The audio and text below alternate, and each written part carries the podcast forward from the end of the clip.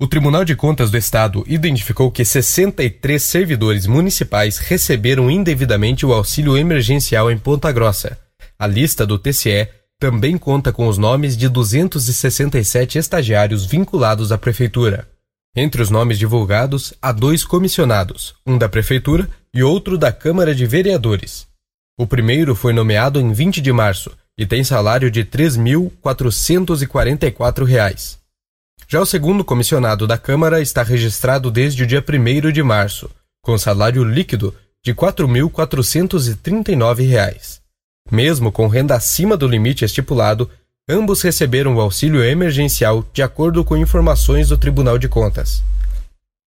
Estar na lista de beneficiários indevidos, contudo, não significa que todas as pessoas tenham agido de má fé, pois há duas formas de obter o auxílio. Uma delas é estar cadastrado em programas assistenciais, como Bolsa Família e Cade Único. Nestes casos, o beneficiário recebe mesmo que não tenha solicitado. A outra forma é se cadastrar na plataforma do auxílio emergencial. Nesse caso, é obrigatório declarar rendimentos no ato da solicitação. Por meio do portal da Transparência da Prefeitura de Ponta Grossa, identificamos que há servidores que já não estão mais vinculados às repartições públicas onde trabalhavam, seja por demissão ou aposentadoria. Eles ainda aparecem na lista de servidores, mas com salário zerado. Entramos em contato com a assessoria da prefeitura em busca de explicações sobre as pessoas que receberam o auxílio e fomos informados de que dos 63 nomes, três são pensionistas e cerca de 20 foram contratados após terem pedido o benefício, que teve as inscrições abertas na primeira semana de abril. Apuramos ainda que dos citados na lista do Tribunal de Contas, ao menos 20 têm contrato com a prefeitura anterior ao decreto da pandemia no Brasil.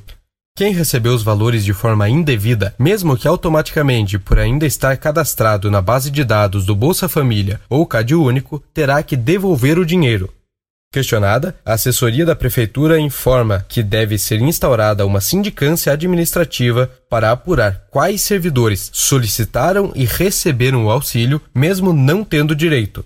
Esses servidores podem responder por falsidade ideológica e estelionato.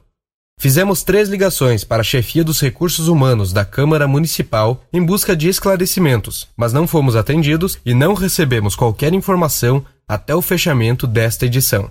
Eu sou Alexandre Duvan e esse foi o Boletim Covid-19 Informação contra a Pandemia, uma produção do curso de jornalismo da Universidade Estadual de Ponta Grossa.